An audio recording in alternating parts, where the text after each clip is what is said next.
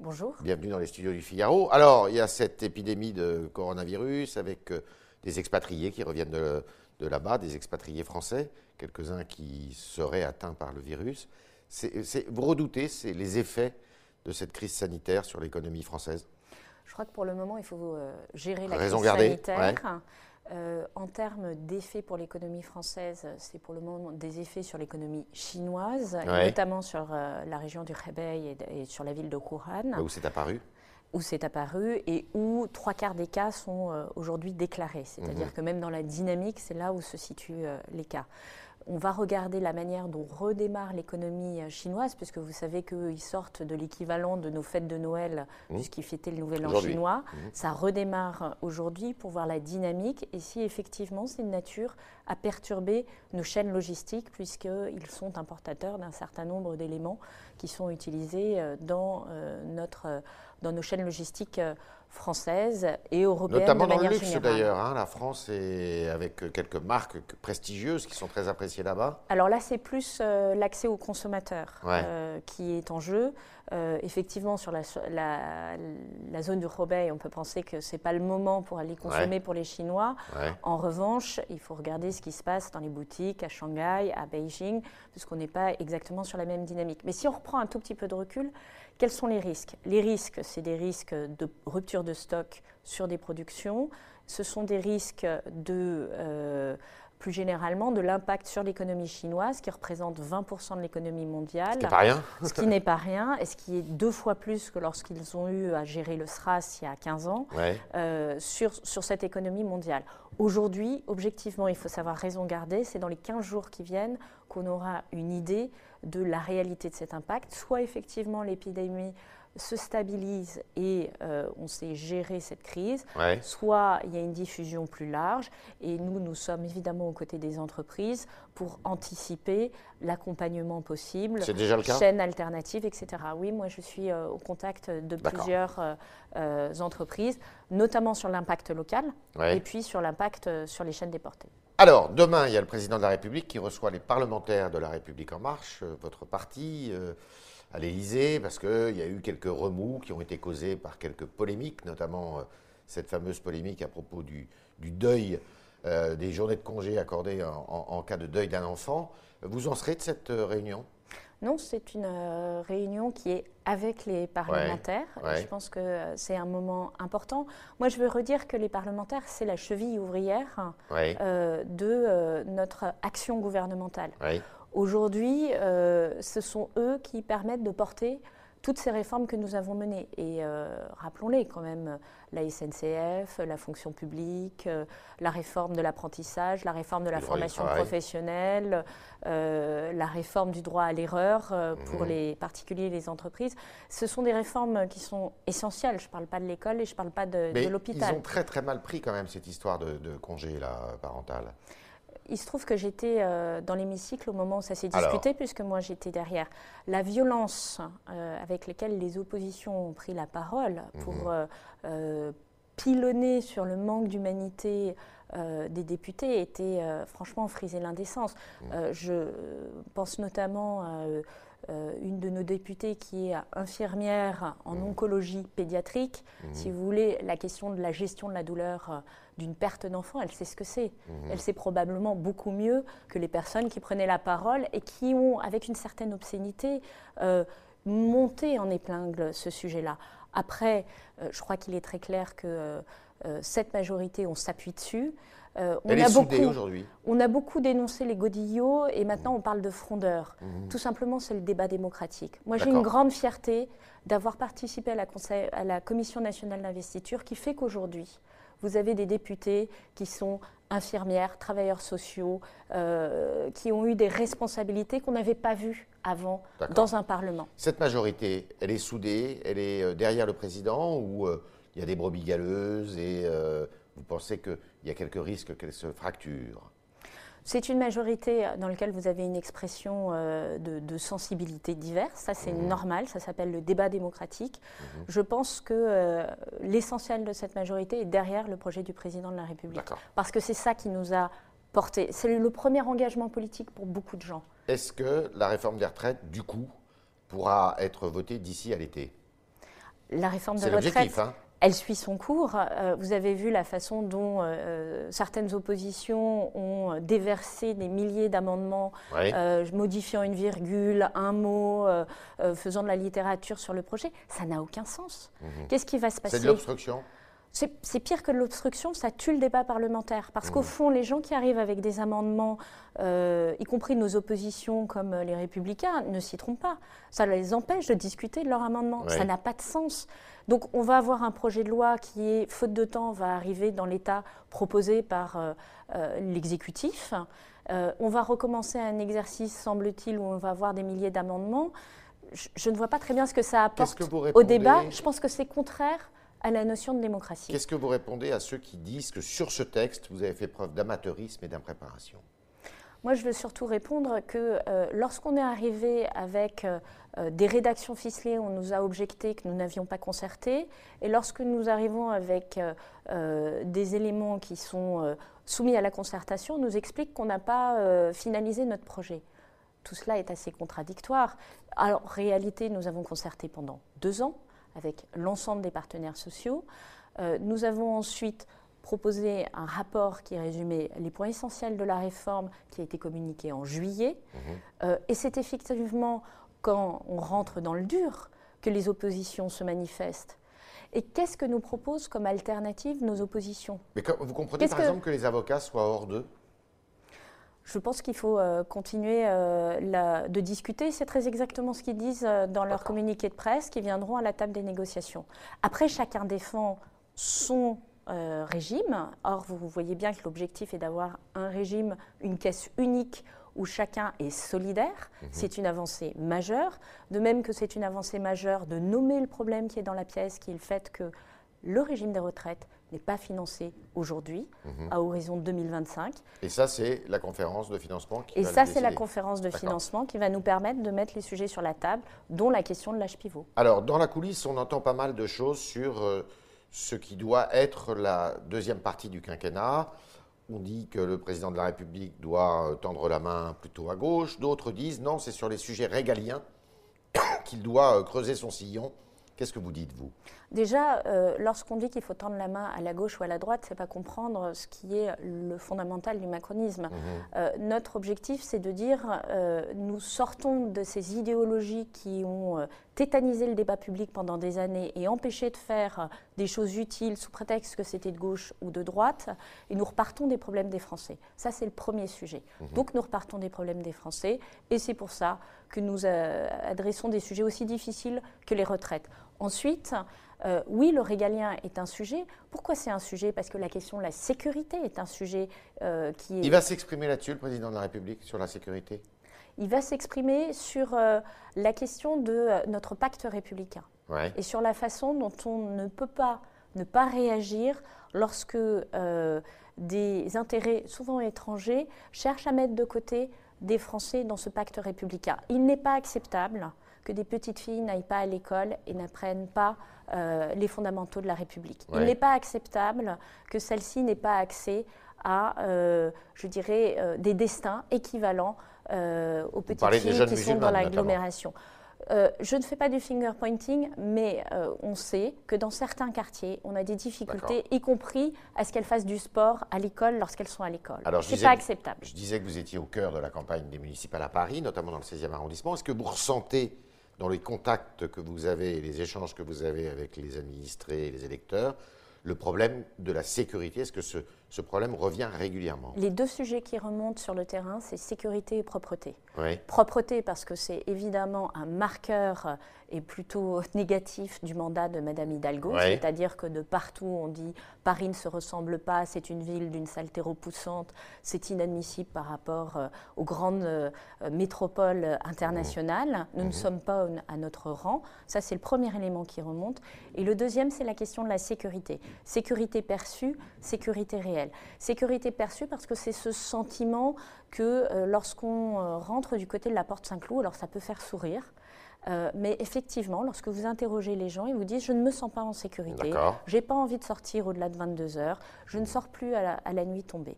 Et c'est pour cela que euh, Benjamin Griveaux, et avec notre soutien, propose de mettre en place une véritable police municipale. Mhm. Pourquoi une véritable police municipale? Armée Bien sûr, mais bien sûr, parce que la police municipale, c'est la police de proximité, c'est ce que nous avons remis en place au niveau euh, régalien, c'est ce qu'avait euh, enlevé euh, la précédente mandature, et c'est ce contact permanent avec le citoyen, tout simplement pour que les choses se passent bien, pour mhm. qu'on sente qu'il y a un répondant institutionnel régalien. le 16e arrondissement, alors vous avez en face de vous une, c'est un, arrondissement tenu généralement par la droite, les républicains. Pas généralement, très, de très longue date. De longue date. Euh, là, il y a une division, puisqu'il y a trois candidates euh, en face de vous. Il y a euh, un candidat, un candidat et deux candidates. Est-ce que vous pensez que c'est un, un, arrondissement que vous pouvez prendre à la lumière d'ailleurs de ce qui s'est passé aux européennes où la liste de Madame Loiseau a fait une très bon, un, très bon score Alors, je pense que c'est une élection locale et qu'il ne faut pas inférer d'élections européennes ou nationales les résultats au plan local. Mhm. La bataille, elle se joue sur le terrain. En revanche, on a une très bonne tête de liste. On a d'excellents, euh, une excellente équipe et je pense d'une qualité qui nous distingue par rapport euh, aux, autres, euh, aux autres listes. On a des gens qui ont une expérience professionnelle très forte dans la petite enfance. Je pense à Joséphine Misoff, dans la mobilité, un ancien de, quelqu'un qui travaille chez Transdev, donc qui connaît ces sujets du quotidien. On a surtout des gens qui sont sur le terrain de manière systématique tous les week-ends depuis trois ans et qui ont porté un projet de transformation et qui applique les méthodes mmh. de proximité, de construction d'un programme, d'écoute des citoyens euh, depuis trois ans.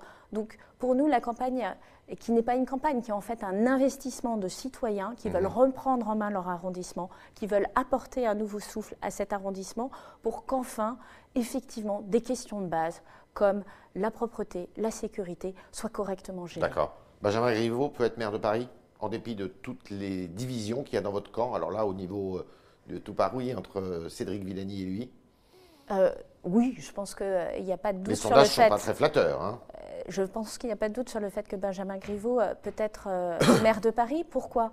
Parce que nous n'avons pas fait le plein de nos voix, parce que nos adversaires, Anne Hidalgo a un, bilan dévastateur, objectivement, dévastateur de ces six ans, et qu'il n'y a aucune raison que, prise par la grâce, tout d'un coup, ce qu'elle n'a pas fait pendant six ans soit fait dans les six ans qui viennent, parce qu'on a une candidate, Rachida Dati, qui euh, fait, le plein de ses voix, fait le plein de ses voix à 19% et affirme qu'elle ne euh, fera pas d'alliance. Donc il y a une marge de progression Donc bien sûr qu'il y a une marge de progression pour Benjamin Griveaux. C'est la seule liste d'alternatives crédibles aujourd'hui sur Paris. Et M. Villani pourra vous rejoindre?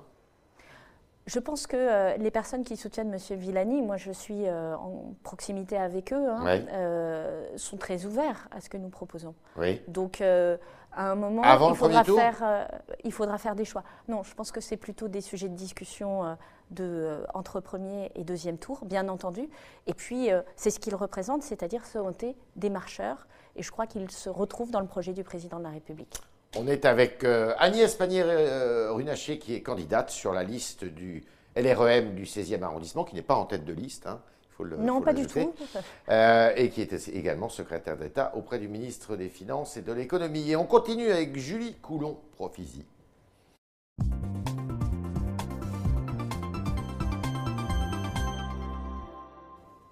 Bonjour Julie. Bonjour Yves, bonjour Agnès Pannier-Runacher. Alors on a une première question, euh, avant d'autres questions sur la retraite. Une première question, donc vous avez présenté il y a quelques jours un projet de loi qui s'appelle ASAP, donc un projet de loi d'accélération et de simplification de l'action publique. Sur Twitter, c'est Je m'exprime qui commente.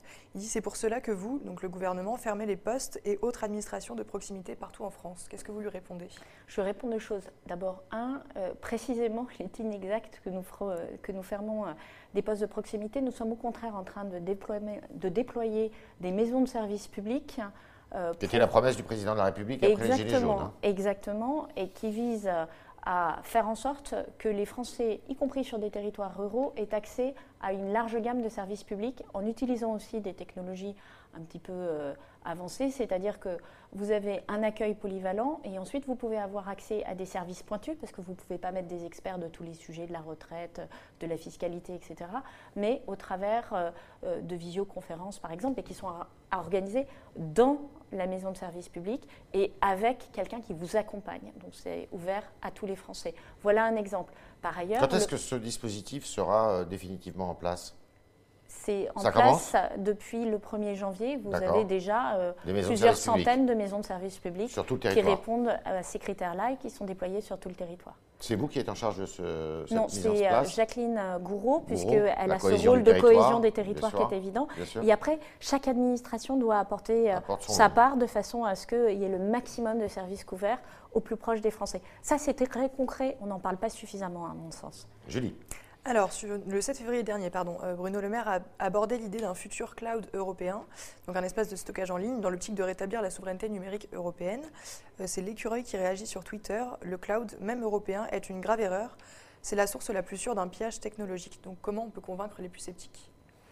Alors, euh, d'abord, je pose la question quelle est l'alternative? Mhm. Puisque si ce n'est pas un cloud européen, c'est un cloud qui n'est pas européen par construction.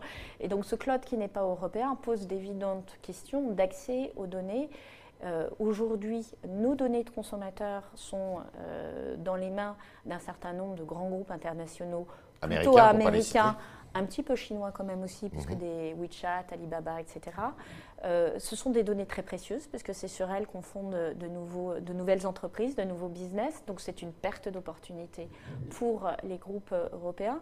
Si demain les données des entreprises, les données de leur, euh, finalement de ce qui est au cœur de leur réacteur euh, et qui fait leur avantage compétitif est également accessible à un certain nombre d'acteurs non européens, euh, et notamment tout ce qui peut fonder les, les, services additionnels qu'ils peuvent créer, on a là un risque majeur économique. Donc je pense qu'effectivement, il faut travailler sur ce cloud européen, et c'est un sujet des entreprises.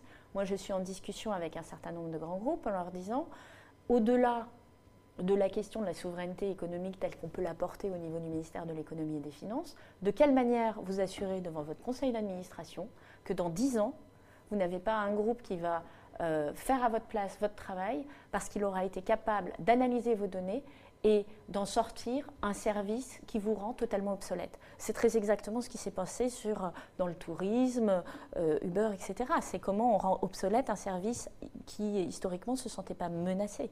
Donc c'est de ça qu'il s'agit. On a les briques technologiques qui existent aujourd'hui, il faut les remettre ensemble, il faut créer une demande pour que euh, ce cloud européen soit aussi compétitif. Il ne s'agit pas euh, d'avoir une préférence européenne pour un service qui ne soit pas à niveau, euh, mais l'ensemble et de la demande et de l'offre sont des sujets clés en termes de souveraineté économique, mais également des entreprises. Alors, on parle réforme des retraites maintenant. Donc, une pétition a été lancée par des personnalités comme Emmanuel Todd, Corinne Maziero, Julien Bayou, euh, pour euh, réclamer un référendum sur le retrait de la réforme des retraites. Et donc, c'est pas Crête euh, sur le Figaro.fr qui est plutôt d'accord avec ça. Il dit que ce gouvernement est trop autoritaire, cette réforme va nous conduire à la révolte. Alors, est-ce qu'un référendum est envisageable? Mais comment vous posez la question du référendum? Je, pose la question parce que. Bah, vous pourriez notamment la poser sur la question paramétrique, savoir s'il faut travailler plus longtemps. Mais vous, ça veut dire quoi travailler plus longtemps? Vous mettez un âge pivot? Vous mettez un nombre d'heures par semaine, un nombre d'heures par an, un nombre de trimestres? Et donc c'est une question à multiples entrées. Ça ne se répond pas en oui-non. Lorsque vous demandez faut-il supprimer la peine de mort? Mmh. La question est simple mmh. et la réponse est oui ou non. Donc derrière cette demande de référendum, c'est en fait une demande d'immobilisme parce qu'on n'a pas traité le sujet de retraite parce qu'on n'a pas traité le sujet de la pénibilité. Parce que moi qui ai démarré à 24 ans, j'irai travailler jusqu'à 67 ans et j'ai pas le choix. Et ça, c'est euh, la précédente mandature qui l'exige, avec ses 43 ans de cotisation. Donc tout ça est un débat d'hypocrite. La réalité, c'est que nous devons, dans la concertation avec les partenaires sociaux, trouver effectivement des points d'équilibre. Et là où je rejoins euh, c'est qu'il faut trouver ce point d'équilibre. On n'est pas tout seul à discuter. En revanche, prétendre qu'on peut faire un référendum sur une réforme aussi complexe qui concerne 42 régimes dans lesquels chacun traite différemment les congés maternité, euh, le chômage ou l'âge de sortie est une plaisanterie. Et par ailleurs, sur le régime général, vous l'observerez, ce qui euh, concerne plus de 80% des gens, les gens soutiennent cette réforme. Euh, Donc la majorité, elle n'est pas très loin d'être à l'aise avec la réforme. Puisqu'on évoque le référendum, c'est très à la mode. Est-ce que vous pourriez, par exemple, si vous étiez élu dans le 16e arrondissement, organiser des référendums locaux dans le 16e Vous êtes favorable à cet outil? Le fait est que le référendum sur des sujets qui sont très concrets et qui parlent à tout le monde sont efficaces. On le voit dans euh, d'autres euh, euh, d'autres pays. C'est utilisé. Pas hostile, non, je ne suis pas du tout hostile parce que c'est une façon en fait d'avoir une démocratie participative. il faut que la question soit simple, c'est-à-dire qu'elle ne souffre pas d'ambiguïté et il faut que l'objet soit concret et, et représente quelque chose pour tout le monde. Dernière question, Julie. Alors c'est Mais il y a d'autres manières de faire de la démocratie participative. Pardon, je vous coupe. Euh, mais euh, typiquement, euh, le fait de faire de vrais budgets participatifs, c'est-à-dire pas la mascarade qui a été montée par la mairie de Paris, mais où vous prenez en compte des projets, vous les chiffrez et ensuite vous les mettez au vote en disant quelle est votre préférence et notez les projets, permet de faire émerger des projets qui répondent vraiment aux besoins du quotidien des gens. Alors, il se trouve que quand vous êtes maire, vous êtes sur le quotidien des gens.